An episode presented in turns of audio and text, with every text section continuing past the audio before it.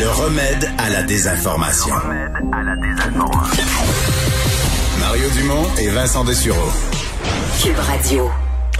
Alors, euh, des régions où c'était euh, tellement beau il y a dix jours, deux semaines, plus de COVID, zéro cas, un cas, deux cas par jour, et qui se retrouvent maintenant avec des éclosions majeures. Euh, Peut-être la plus spectaculaire, le plus spectaculaire changement s'est passé euh, au Bas-Saint-Laurent, où entre autres hier, on a annoncé euh, au centre de services scolaires Kamouraska-Rivière-du-Loup la fermeture des écoles. Natacha Blanchet est présidente du syndicat de l'enseignement du, du Grand Portage.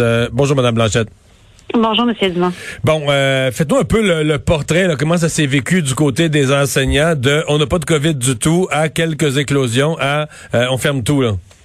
Ben écoutez, depuis vendredi dernier, euh, c'est arrivé graduellement, mais on savait que c'était le variant qui arrivait dans certaines écoles. Donc, euh, rapidement, ça s'est euh, concrétisé. Hein. Le secteur de la pocatière, entre autres, a totalement été fermé rapidement parce que plusieurs écoles étaient touchées. Donc, ça a été le, début lundi de la situation. Et hier, le centre de service a décidé de fermer toutes les écoles primaires et secondaires de son de son centre. Ce qui fait, parce qu'il circule toutes sortes de chiffres là, dans les médias, ce qui fait combien d'écoles en tout quand on, euh, on les compte au complet? Ben, il y a à peu près une cinquantaine d'écoles, 45-50 écoles. Oui. Qui sont toutes fermées. Euh, on s'entend que c'est l'enseignement à distance. Euh, ça se passe comment? Parce que là, euh, pour tout le monde, hier soir, c'était l'annonce. Est-ce qu'aujourd'hui, on est déjà en, enseignement à distance ou compte tenu que c'est un vendredi, on a, est-ce qu'on a remis ça à lundi prochain? Oh, ouais, ben pour le secteur Rivière-du-Loup, qui, qui sont fermés totalement hier, là, puis une partie du Kamouraska, c'est sûr qu'aujourd'hui, c'était la journée pour mettre en place l'enseignement à distance, faire les groupes et tout ça. Et quand le secteur de la Pocafère, eux, sont déjà en enseignement à distance depuis, déjà quelques semaines, ouais, c'est ça. c'est ça, exactement. Est-ce que vous avez des enseignants, des, de vos membres qui ont euh, été infectés? Oui, oui, on a des membres qui ont été infectés, des petites écoles là, où c'est allé, c'est assez. Euh, ben, le, la santé publique nous dit, hein, le, variant quand il arrive dans une maison avec le Covid ordinaire, on pouvait peut-être ne pas le contracter, mais là c'est assez évident là que c'est assez ah foudroyant. C'est une, une, information que vous confirmez là, quand ça rentre. J'ai entendu la même chose quand ça rentre dans une maison, tout le monde y passe là. Oui.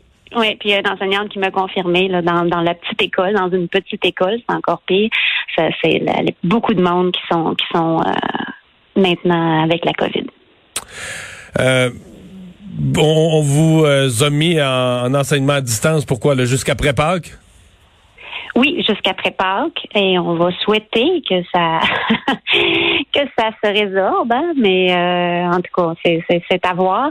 C'est sûr que c'est un soulagement pour les enseignants de que tout ferme là, parce que il y avait beaucoup d'inquiétudes, euh, beaucoup de craintes. Euh, c'est sûr que là, quand on est dans une école puis que à tout moment les élèves partent pour aller passer des tests, c'est assez insécurisant, puis c'est insécurisant aussi pour les élèves, puis, puis pour tout le monde. Là.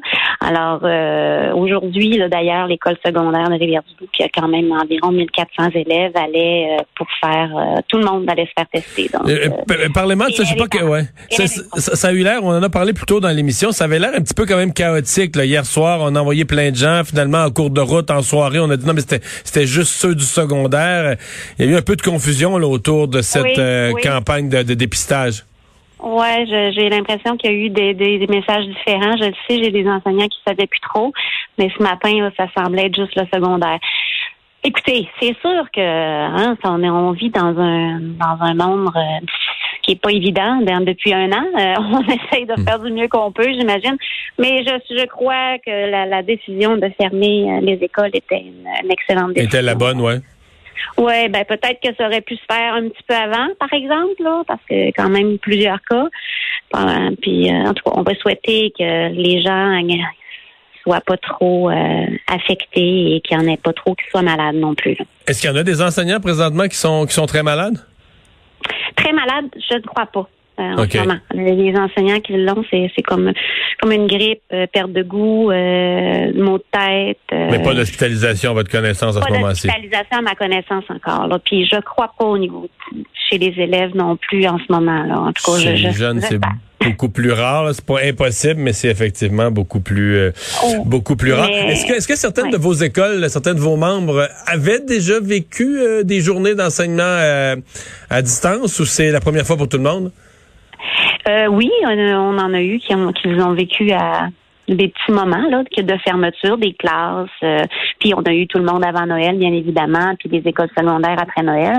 Donc pour ça, euh, si on veut l'enseignement à distance, c'est on n'est on pas dans la même réalité que l'an dernier à pareille date. Donc les enseignants sont un peu plus euh, au fait, les, les, les groupes euh, Teams et euh, Zoom c'est sont préparés. Oui. Donc il y, a, il y a quand même une- on, sent qu'il y a une longueur d'avance. Ouais. Si on- Ouais, puis en ce moment, ben, ils sont bien contents parce que là, au moins, il n'y a pas de risque de contamination euh, ainsi. Madame Blanchet, juste avant que tout bascule dans la région, même quelques jours à peine avant, il y avait des élus de la région, quelques-uns qui euh, étaient choqués que la région passe pas en zone jaune. J'ai l'impression qu'on avait, euh, on n'a pas une lecture euh, trop bonne des événements. On aurait peut-être dû écouter plus davantage son directeur de la santé publique. Ouais, peut-être, mais il, il reste que, que la semaine dernière, en début de semaine, on pouvait pas prétendre que ça serait comme ça au Bas-Saint-Laurent. C'est arrivé vraiment comme une traînée de poudre. Ça a basculé euh, très bon. très vite là. Hein? Oui, ben c'est, j'ai, j'ai vraiment l'impression que c'est ça en trois jours, là, à peu près, là, le vendredi à, à dimanche. Donc, euh, est-ce que bon, c'est sûr qu'il y a tout l'aspect des élèves du secondaire, 3, 4, 5 qui sont rentrés euh, lundi hein, à, temps, à temps plein. Euh, Ça, c'est sûr que ça fait du monde de plus. Est-ce que est-ce qu'on devrait on aurait dû attendre? Écoutez, probablement, là, mais c'est ça qu'on a personne des boules de cristal pour prendre Non. des décisions, pour Ouais. voir la, la- ce qui s'en vient avec ce, ce, ce, virus-là. ce, ouais. Vous avez bien raison. Natacha Blanchet, merci. Au revoir. Ben, La plaisir, au revoir. présidente du syndicat de l'enseignement du Grand Portage.